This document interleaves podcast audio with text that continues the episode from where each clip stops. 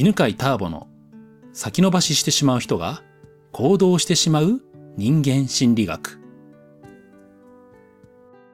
こんにちは、えー、今日も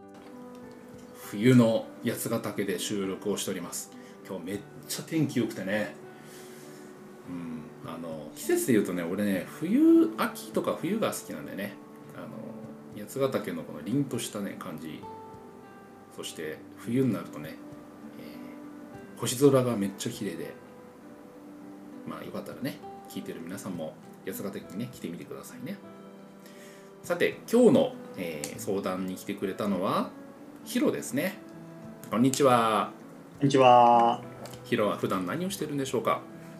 僕はコーチングとビジネスコンサルをしています。うんうんですね。えー、活躍ねもうしてて YouTube でねチャンネル持っててね。はいえー、もうどれくらい YouTuber です。YouTuber だよね。YouTuber まあでも今は5000人ぐらいですけど。5000いや5000人素晴らしいわ。えー、じゃあ今日聞いてみたいことは何でしょう？はい。えっとパートナーシップの質問です。もうパートナーシップね。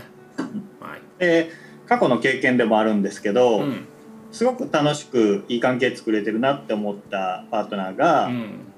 えー、精神が不安定になって、うん、メンタルが、えー、メンヘラみたいな感じですね。こう、うんうん、よく亡くなってそれでどうしようもなくなって別れたことが2回あって、でそういう時に、こうあったことって大きな状況の変化なんですよね。就職転職だったりとか、遠距離になったとか、っていうことですごい不安定になって、うん、こういつも言わないことを言って言ったり対応が変わったり、うん、こうなんだろう寂しがったりみたいなことがあったんですけど、でそういう時にどう対応すればいいかというかどうなんか相手の性格が変わってしまったぐらい変わったなっていうのがあるんですよね。はいはいはい、でこれってよくなんだろう、えー、産後に性格が変わるとか結婚したら変わるとかも 聞くしなんかそういうのって転職したり引っ越したりで何度もあると思うんですよ今後。うんうん次のパートナーが素晴らしい人だと思っても、うん、まあ、変わるじゃないですか。うん、っていう時にでも合わないからお別れですねっていうのも違うと思うし、うん、それをどうやって折り合いつけていくって言ったら変ですけど、うんうん、どういうふうにしていったらいいのかなっていうことが分からなくて。ああじゃあそれについてねヒント。ね。なんかヒントがもらえれば。分かりました。はい。えっ、ー、と話そうと思うことね2つあるんだけどさ、はい、まず1つねあのヒロ自身の、まあ、特性というかパートナーの選び方なんだけど、うん、ヒロっ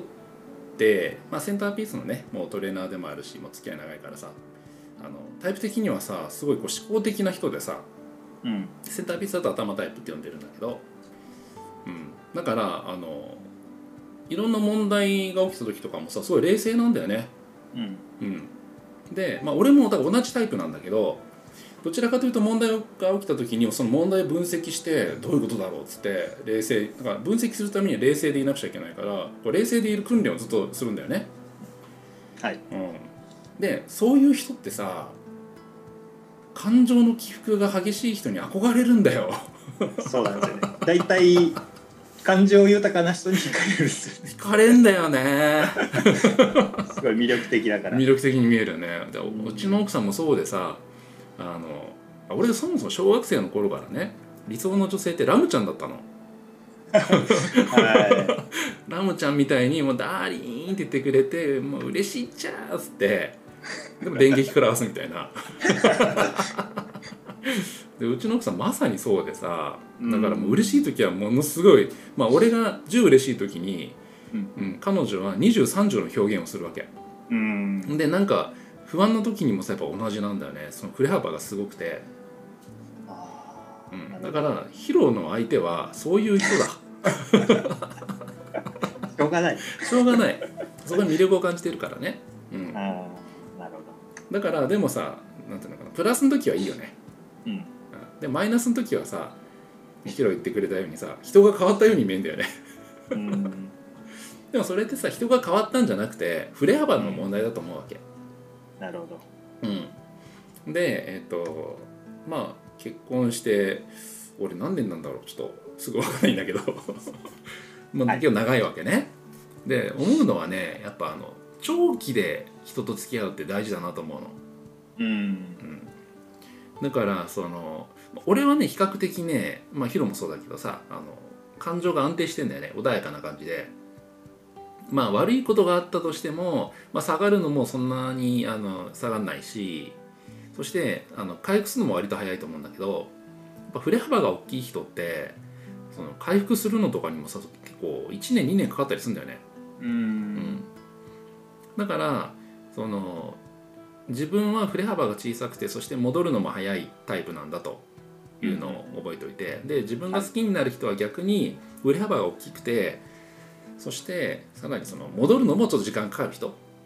うん、嬉しいことも嫌なことも余韻がかなり残る人。っていう長期で見てあげるようにするといいかなと思うな。うん、うん、やっぱりうちの奥さんも子供が生まれて育児でねあのやっぱこう少しストレスでねねなんていうのかな批判的になったりとか感情的になったりっていう時期あったんだけど、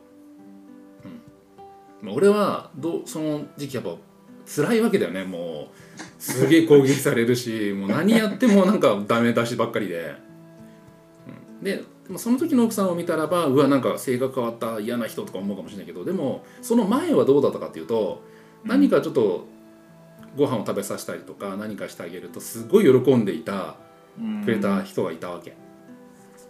だから俺はその喜んでくれたとかその楽しそうにしていた時の奥さんを思い出すようにしてた。なるほど。そうそう。でも何年か前は違ったなってあの時あんなふうに喜んでくれたなあの時楽しかったなっていう、うん、まあ、視点ターピースだと喜びの記憶って言ってるけど、うん、それをあえて思い出すようにね、うん、特に今がなんか痛みの記憶ばっかり起きるような現実だったらば、うん、その付き合ってる、ね、パートナー、まあ、友達でもいいしえー、まあ、仕事仲間でもいいんだけどさそういう人たちの付き合いの中であの時はでも良かったなってあの時はすごく楽しくできたなっていう喜びの記憶を思い出して思い出してっていう作業をするようにするとそのマイナスの時期をこう乗り越えられて、うん、でやっぱりね人ってね戻るんだよね。うん、うん、なんかやっぱその脳っていうのはずっとストレス状態を続けるっていうのを避けるためにさその時間が解決するとよく言うけどさうん、時間が経つだけで何かなんかカウンセリングとか受けなくても戻ったりとかするから、うん、そういうなんか長期で見てあげるのはいいかなと思うんだけどね。なるほど、うん、なんかそう聞くと別れちゃったのを後悔してきますね。大丈夫だよ。もうそれで、ね、その後いろいろ学んだヒロが素敵な男性になったヒロが今ここにいて、うん、出会う人も素敵になっていくから。だからどっちにしてもあのいい人生になると思うよ、